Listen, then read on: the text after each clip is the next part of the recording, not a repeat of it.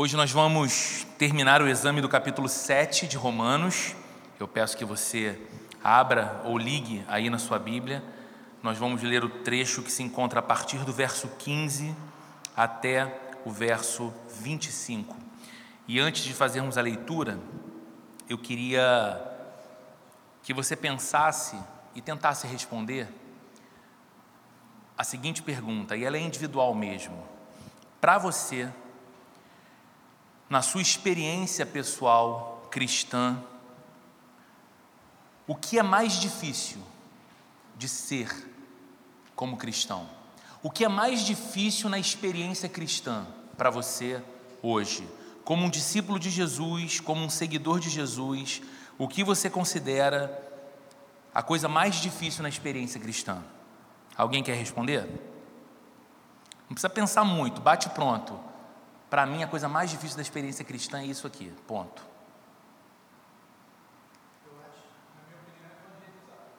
Evangelizar.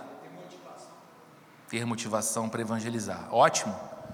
Alguém tem uma resposta diferente? Para você, na sua experiência cristã, o que é mais difícil?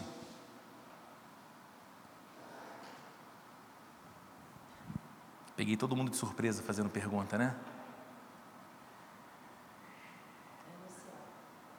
Renunciar. Evangelizar, renunciar. Alguém quer se arriscar uma terceira resposta? O que é mais difícil para você na experiência cristã? Obrigado, Alzira. Dou-lhe uma. Dou-lhe duas, dou-lhe três. Eu acho que esse texto que nós vamos ler hoje, que é uma parte super biográfica de Paulo, assustadoramente revelador até, porque ele não se preocupa em esconder qualquer coisa daquilo que ele sente na experiência cristã presente para quem está lendo a carta dele ou para nós hoje. Eu acredito que a experiência de Paulo relata o que, se não é a coisa mais difícil da experiência cristã, é uma das mais difíceis, que é você lidar com essa percepção muito clara de que ama Deus e ama de verdade, de que quer andar com Deus e quer de verdade, de que Jesus é o centro da sua vida e é mesmo, Ele é o seu Salvador, Ele é o seu Senhor, Ele é o seu guia. Tudo que Ele diz em Sua palavra, o seu coração prontamente concorda e diz amém, e ainda assim, você e eu percebemos que alguma coisa ainda em nós nos leva para o caminho contrário a tudo isso que a gente ama, crê e concorda. É o que Paulo vai chamar no texto que nós vamos ler hoje de o pecado que habita em mim, o mal que habita em mim. E a gente vai ver que essa expressão tão sincera de Paulo fala muito sobre nós. Hoje, compartilhando no WhatsApp o convite desse encontro com vocês e algumas outras pessoas, eu disse que hoje nós teremos a oportunidade de, olhando para Paulo, nos ver num reflexo como quem olha num espelho. Ver a nossa humanidade aqui, mas também ver a nossa experiência cristã aqui. Bom, eu te convido para ler comigo então Romanos 7, a partir do verso 15 até o 25. O texto diz assim: Não entendo o que faço, pois não faço o que desejo, mas o que odeio. E se faço o que não desejo, admito que a lei é boa. Neste caso, não sou eu mais Nesse caso, não sou mais eu quem o faz, mas o pecado que habita em mim. Sei que nada de bom habita em mim, isto é, em minha carne, porque tenho o desejo de fazer o que é bom, mas não consigo realizá-lo. Pois o que faço não é o bem que desejo, mas o mal que não quero fazer, esse eu continuo fazendo. Ora, se faço o que não quero, já não sou eu quem o faz, mas o pecado que habita em mim. Assim, encontro esta lei que atua em mim. Quando quero fazer o bem, o mal está junto a mim. No íntimo do meu ser tenho prazer na lei de Deus. Mas vejo outra lei atuando nos membros do meu corpo, guerreando contra a lei da minha mente, tornando-me prisioneiro da lei do pecado que atua em meus membros. Miserável homem que eu sou, quem me libertará do corpo sujeito a esta morte? Graças a Deus por Jesus Cristo, nosso Senhor, de modo que com a mente eu próprio sou escravo da lei de Deus, mas com a carne da lei do pecado. Nesse trecho que a gente leu aqui, a gente vê a sinceridade de Paulo abrindo o coração dele para dividir a experiência cristã ou a experiência presente dele na vida cristã. Em outros momentos, que nós já lemos na carta e até no capítulo 7, Paulo fala de um tempo passado. Paulo diz de como vivia sem Cristo, de como era ah, escravo de fato do domínio do pecado, impossibilitado de almejar a Deus, desejar a Deus, ter afeto por Deus. Ele falou sobre a vida passada dele, antes da conversão. Mas aqui, ele está sendo muito sincero ao falar da experiência presente dele. E algumas pessoas, perdão, podem pensar equivocadamente que Paulo tinha uma espiritualidade meio esquizofrênica quando lê esse texto. Por quê? O bem que eu desejo eu não faço, o mal que eu odeio, esse eu faço. Miserável homem que sou, porque com a mente amo a lei de Deus, mas vejo uma outra lei operando nos membros do meu corpo que me fazem negar a lei de Deus. E falo, meu Deus, que sujeito louco a gente pensa, né? Que, que esquizofrenia é essa que o cara quer uma coisa, mas faz outra, e aquilo que ele faz no final é o que ele odeia, porque o que ele ama mesmo, é o que ele não consegue fazer, pode parecer uma coisa estranha. Amar a lei de Deus e amar o próprio Deus, concordar com a mente e com o coração que a lei é boa, mas ao mesmo tempo perceber que há uma outra lei nele que o faz praticar aquilo que ele detesta e deixar de praticar aquilo que ele ama. Mas Paulo está falando apenas da sua experiência como um seguidor de Jesus.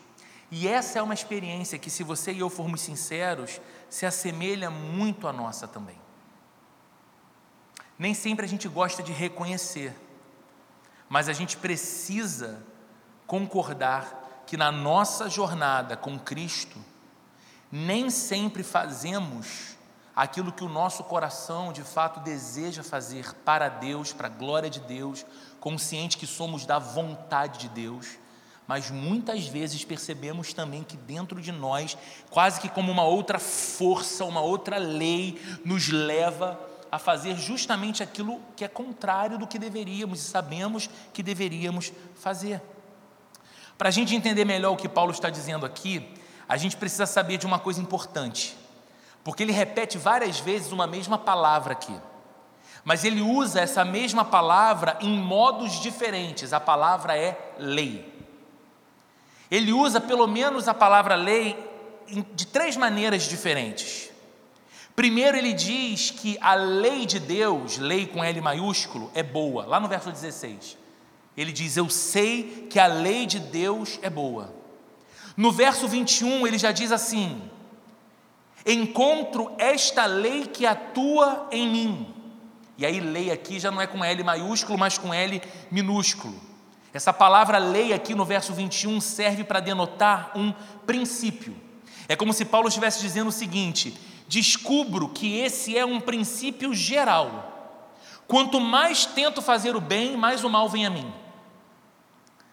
Quanto mais eu me esforço para praticar o bem, mais eu percebo que perto de mim está também o mal.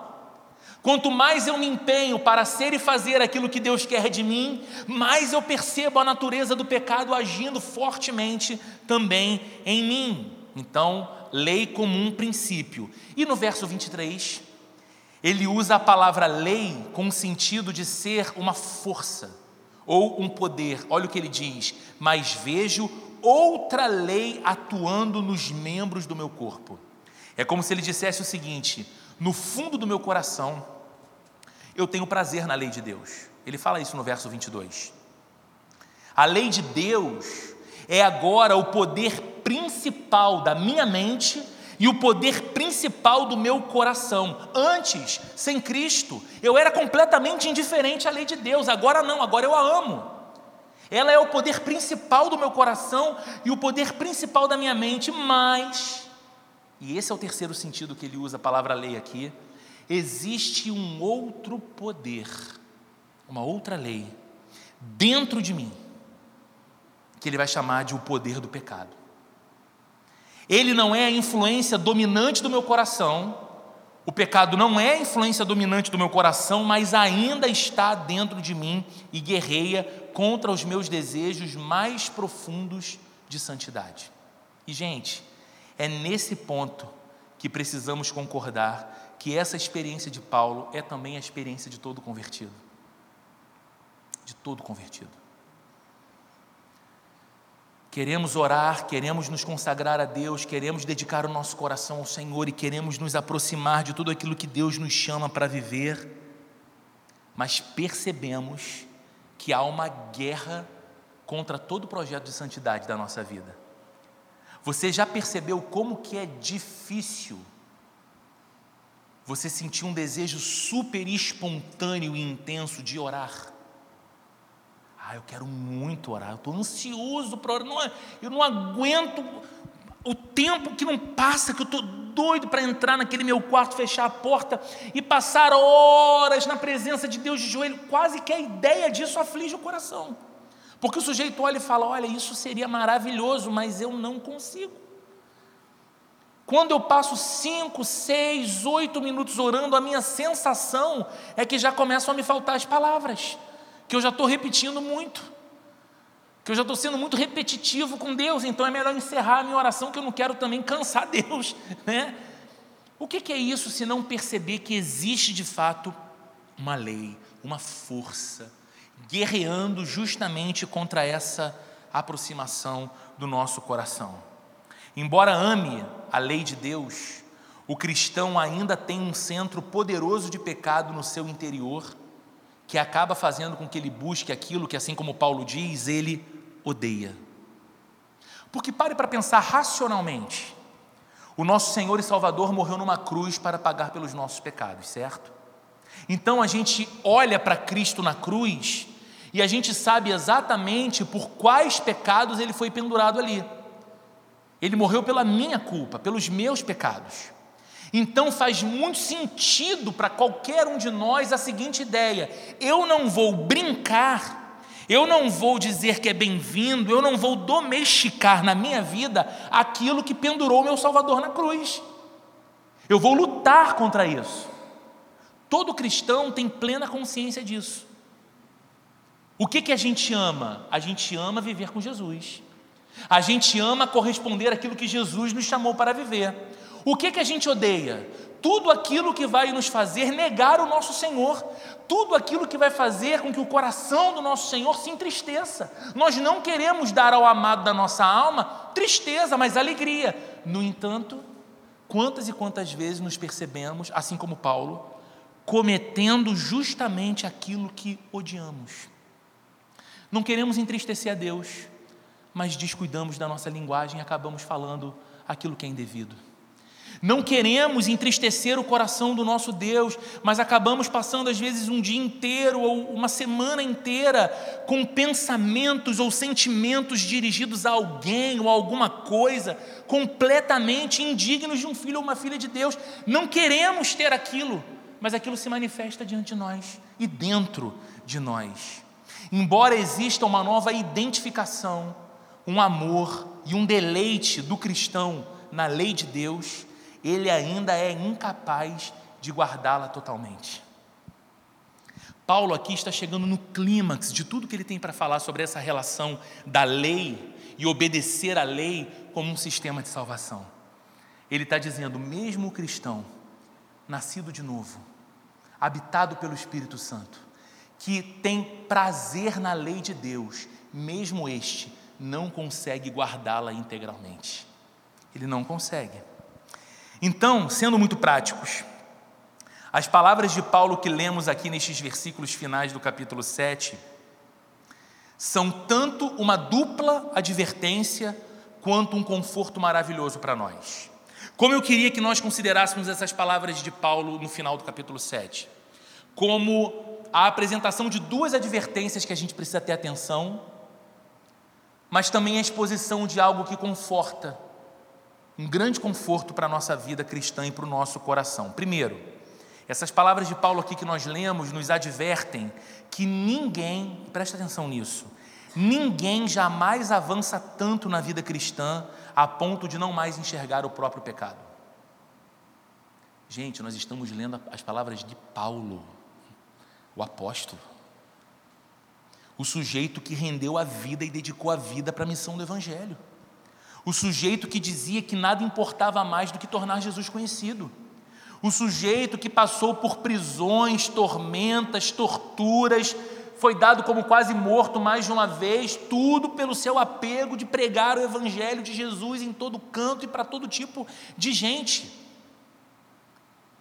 E ao mesmo tempo é este Paulo que estamos vendo, confessando sinceramente o quanto ele próprio luta com a presença real do pecado. Como uma lei que o força a desejar aquilo que Deus não deseja e que nem ele, com o coração e a mente regenerados, deseja. Então isso nos ensina e nos adverte que ninguém jamais avança tanto na vida cristã a ponto de não mais enxergar o próprio pecado. Se algum dia, se algum dia, qualquer um de nós perceber ou achar que está acima do pecado, se algum dia nos sentirmos cristãos muito bons, estaremos enganados. Eu lembro que bem próximo da minha conversão, logo nos primeiros meses da minha conversão, a, a igreja onde eu congregava convidou uma preletora de um outro estado, não lembro mais de onde, para falar num seminário de batalha espiritual. E é claro que eu, como minha família e qualquer novo convertido, vai para tudo que, né? Pra batalha espiritual. É agora mesmo que a gente vai aprender quais são as armas, quais são as táticas, quais são o que, que é tudo que acontece. E aí eu me lembro claramente até hoje que num determinado momento, ainda no começo da preleção, aquela aquela senhora é, disse assim, sabe, irmãos, eu preciso confessar uma coisa para os irmãos. Deus me deu visão espiritual. Então, eu reconheço e confesso que muitas vezes é difícil é, cumprimentar os irmãos na igreja quando eu chego, ou abraçar as pessoas, porque como Deus me dá visão espiritual, eu vejo, eu, ve, eu olho para as pessoas e vejo muitas vezes os demônios pendurados assim. Tem gente que eu chego, eu, eu lembro de escutar isso. Eu vejo aquele demôniozinho pendurado no ombrinho dela e balançando a perninha assim. Eu falei, gente, ela viu muito Ghostbusters, né? Aquela, o geleca, né? Ela é um geleia um negocinho assim. E eu lembro que ela fazia essa cena e eu tentava imaginar, né? E pelo sim, pelo não, fazia assim, né? Vai que. Show, sai daqui, né? E, e, e toda a forma dela falar aquilo era uma apresentação de que ela, no final, se considerava uma cristã boa demais, muito acima do pecado e que as outras pessoas, coitadas, eram meros instrumentos nas mãos de Satanás e Deus concedia a ela a visão espiritual de ver aquela cena toda. Isso não é condizente com a realidade que a Bíblia apresenta, irmãos. Quanto mais maduros, quanto mais espiritualmente capazes de discernir nos tornamos, mais enxergamos o pecado no nosso coração. Não é o contrário. Não é que quanto mais eu me aproximo de Deus e mais forte a minha fé cristã se torna, menos sensível eu sou, ou menos capaz eu sou de perceber os meus próprios pecados. Não, pelo contrário, eu me torno ainda mais sensível a qualquer mínima expressão do pecado em mim. Quanto mais santos ficamos, menos santos nos sentimos. Gente, isso aqui é muito importante. Porque, me perdoem a expressão imprópria, algumas pessoas como se diz por aí, arrotam santidade. Mas é, é, é uma santidade que ela não parece estar amparada na realidade. Porque são pessoas que, julgando-se santas demais, se tornam ou se consideram muito melhores do que qualquer outra pessoa. Mas o que me parece que eu vejo em Paulo aqui, no Novo Testamento como um todo, é que quanto mais santos ficamos, menos santos nos sentimos. É Paulo dizendo, gente, miserável homem que eu sou. Eu sempre li esse texto pensando, eu sou um fã do Paulo, eu confesso. Paulo é um dos caras que no céu eu quero muito dar um abraço e sentar para conversar. Oi? Obrigado, Paulo. Assim, é uma sensação mais forte do que a minha vontade de sentar para almoçar e conversar, por exemplo, com Tiquinho Soares, Túlio Maravilha, os meus grandes ídolos. Do... É um negócio assim, cara, na eternidade eu, eu quero sentar com Paulo e conversar com esse cara. Quero olhar para ele e falar, irmão, obrigado. As coisas maravilhosas que Deus usou você para escrever, para ensinar. E esse cara, uma referência, está dizendo: Eu sou um miserável. Numa outra carta que ele escreve, ele diz: Sei que Cristo Jesus veio ao mundo para salvar os pecadores, dos quais eu sou o pior. Quanto mais santos nós somos, menos santos nos sentimos. Quanto mais consagrados a Deus, quanto mais nos consagramos para Deus, mais choramos o nosso pecado, mais choramos a nossa impiedade. Começamos a perceber que o pecado não é apenas aquele ato flagrante que qualquer um é capaz de dizer que é um pecado grosseiro, mas começamos a perceber, porque a própria luz de Deus próximo de nós ilumina tudo, que algumas intenções secretas nossas, alguns pensamentos que nos tomam de assalto são completamente contrários à vontade de Deus, e isso nos leva às lágrimas, dizer: Senhor, como pode?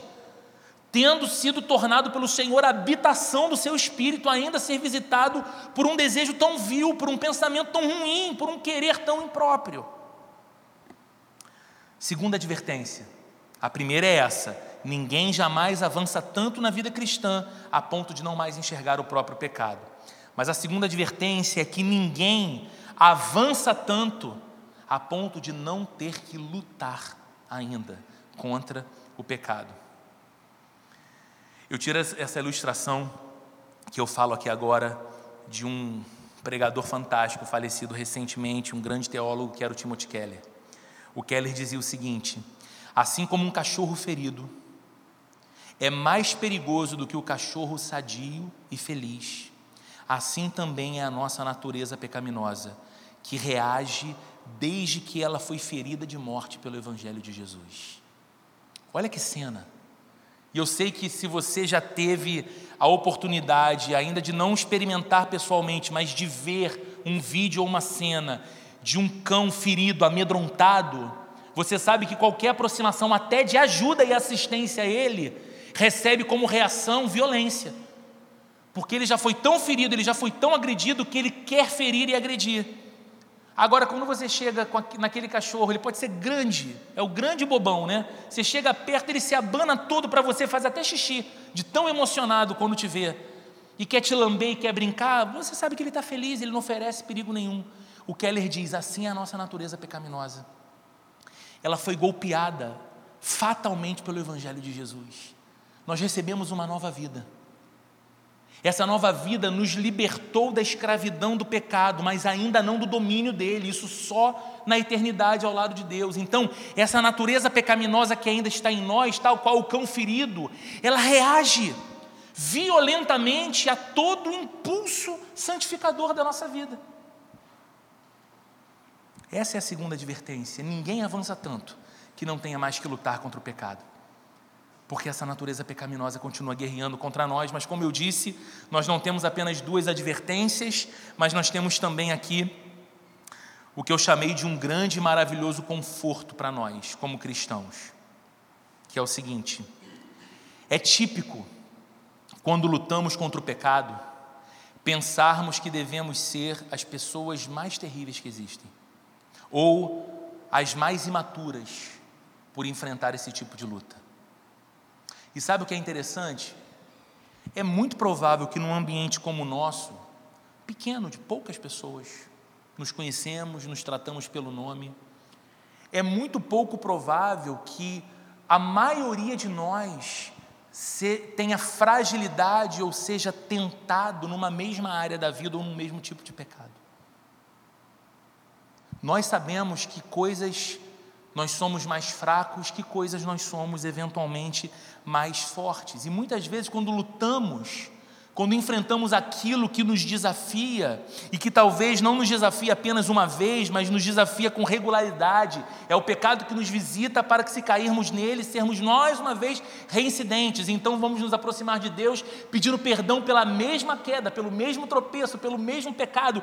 E essa repetição, até da oração de perdão, muitas vezes nos transmite essa sensação de que nós somos as pessoas mais terríveis.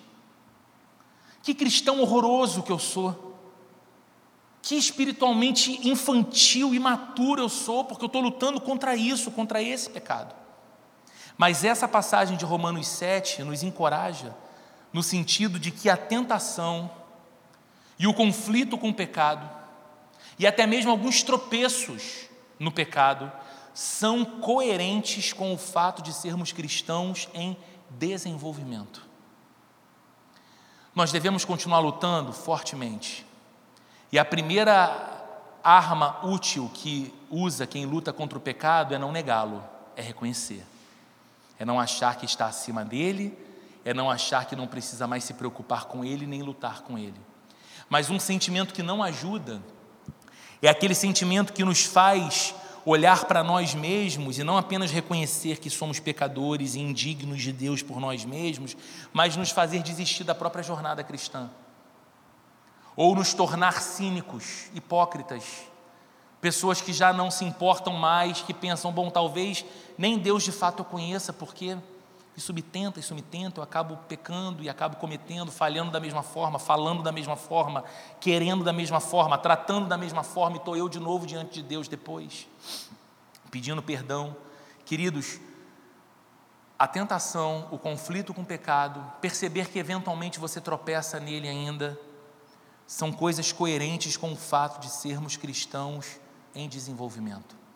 Paulo estava em desenvolvimento. Nós estamos em desenvolvimento. E quando esse desenvolvimento acaba?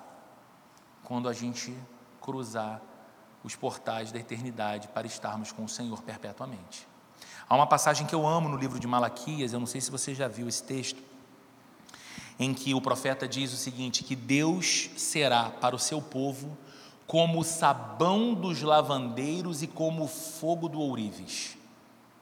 Você imagina as duas cenas, né? a Bíblia é muito imagética, isso é ótimo, né? Você imagina o que, que a pessoa que lava um tecido sujo com sabão ela faz, né? Ela esfrega sobre o pano para remover a mancha.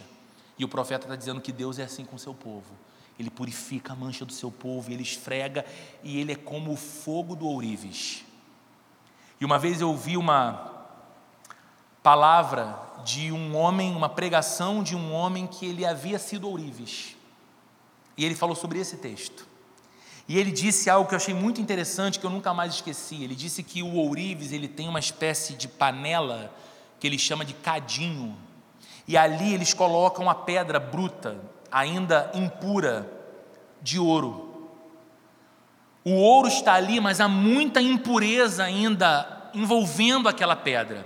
E aí ele começa um processo de purificar aquela pedra para chegar ao ouro. E ele acende uma chama, um maçarico de altíssimo calor e aquela pedra vai, ela começa a fazer movimentos circulares naquela panela, naquele cadinho. E ela vai circulando velozmente, as impurezas vão se derretendo, e aí o ourives disse: Você sabe quando que o ourives desliga o maçarico? Quando ele é capaz, com um instrumento, de pegar aquela pedra, olhar para ela e ver o reflexo do seu rosto. E aí ele disse: É isso que Deus está dizendo no texto.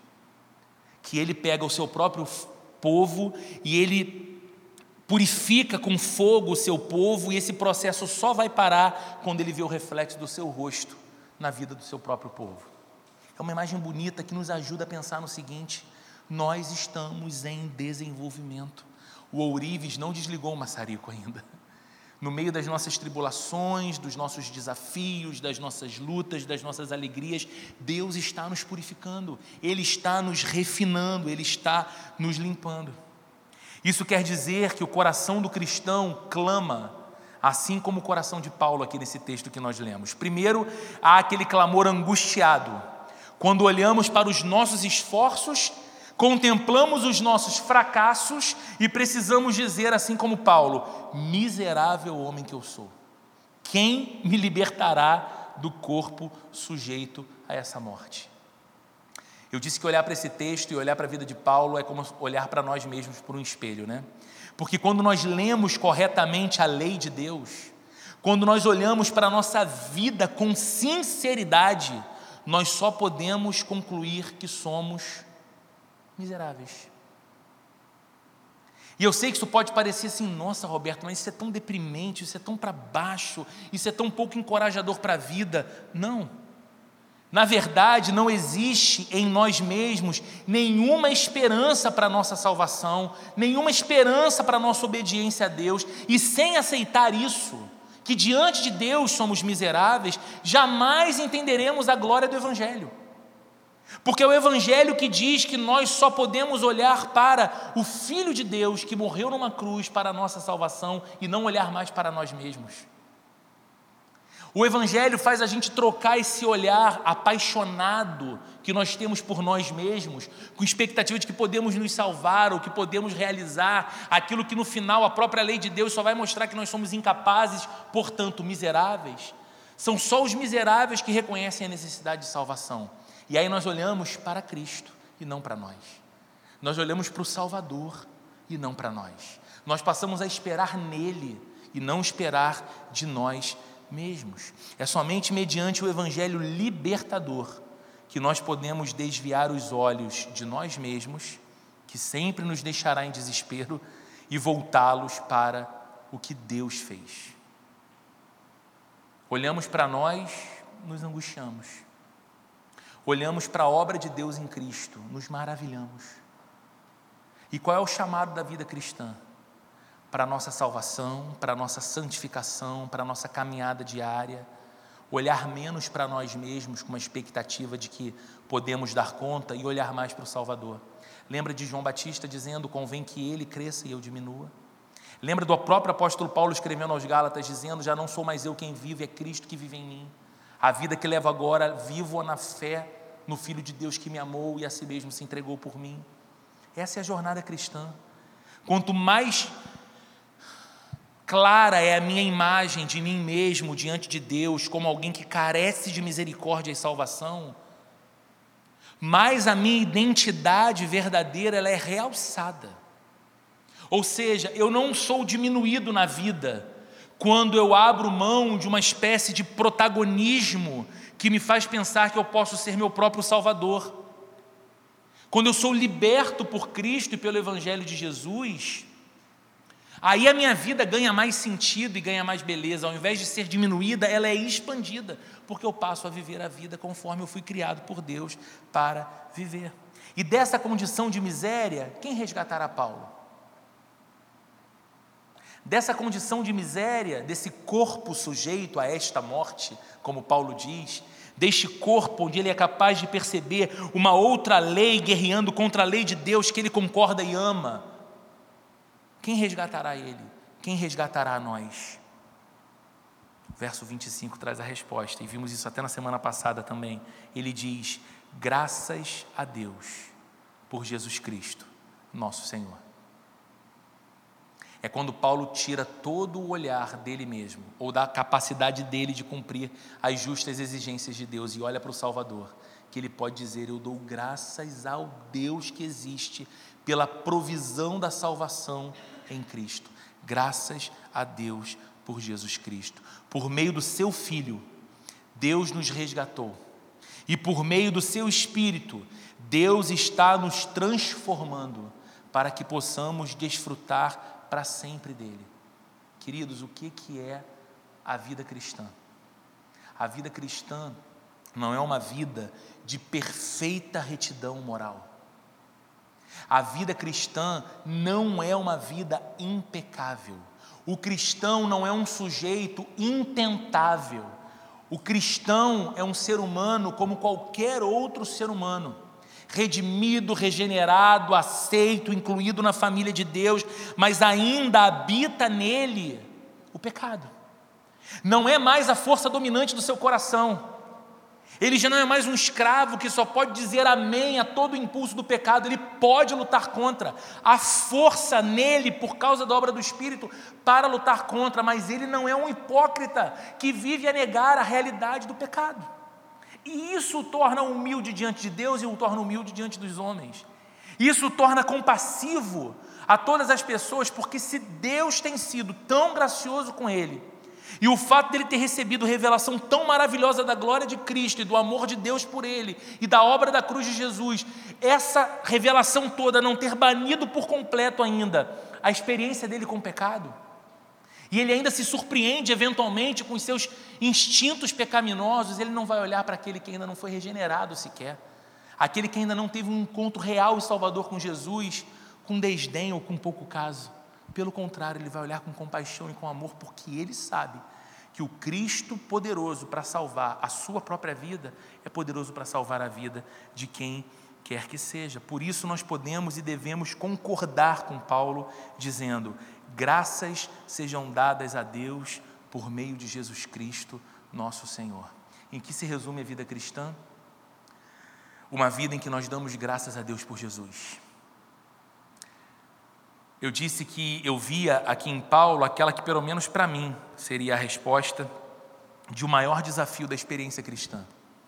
O maior desafio da experiência cristã é você saber que tem um amor verdadeiro por Deus, porque foi amado primeiro por Ele. Você ter um desejo sincero e real de andar fielmente na presença de Deus e em obediência a Deus, e de tempos em tempos você ter que perceber que dentro de você há uma outra força, uma outra lei guerreando contra a lei de Deus no teu coração. A gente sabe que aquilo que vai tornar essa outra força mais forte ou menos forte é a nossa decisão de alimentá-la ou de não alimentá-la.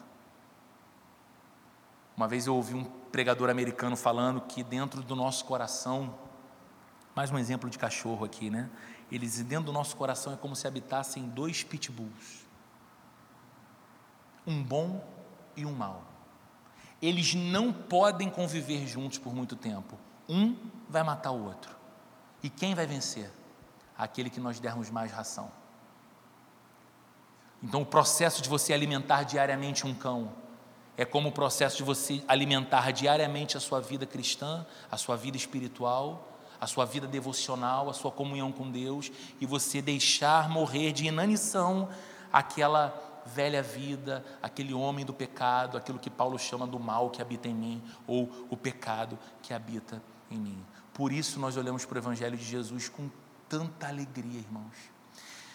Eu encerro com uma frase do Tim, Timothy Keller também, que eu citei há pouco. Ele dizia o seguinte: Se a religião nos orgulha e alegra pelo que fizemos, o Evangelho nos orgulha e alegra pelo que Jesus fez.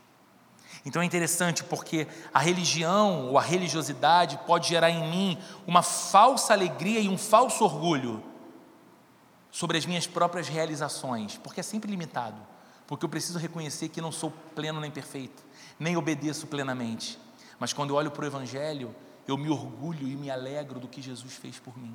Ali está a minha confiança ali está a minha alegria, ali está a minha certeza, ali está a minha salvação e também a força na luta contra o pecado. Amém, gente? Senhor, nós te bendizemos pela tua palavra, nós pedimos que o Senhor nos conceda essa força para amar a Ti com sinceridade, com verdade, que nós possamos sim perceber que avançamos na vida ao Teu lado, mas que nós não nos enganemos, que estamos acima do pecado ou que não precisamos mais lutar contra ele. A primeira grande força que temos para lutar contra o pecado é reconhecer a presença dele, a força dele e os, os, as intenções dele de governar, de controlar a nossa vida e os nossos passos. Então, nos ajuda, Senhor, para que olhemos mais para ti para o poder da cruz, para a glória do Evangelho, que olhemos mais para o nosso Salvador bendito e possamos, como o apóstolo Paulo encerra essa sessão tão pessoal de sua vida na carta de, de Romanos, no capítulo 7, dizendo: graças a Deus por Jesus Cristo, que nós possamos viver a nossa vida nessa mesma perspectiva, te dando graças pelo precioso Salvador, por Jesus, que nos dá esperança, que nos dá certeza de salvação e que nos dá certeza de graça suficiente na nossa luta contra o pecado. Nós oramos em nome de Jesus e para a tua glória. Amém e amém.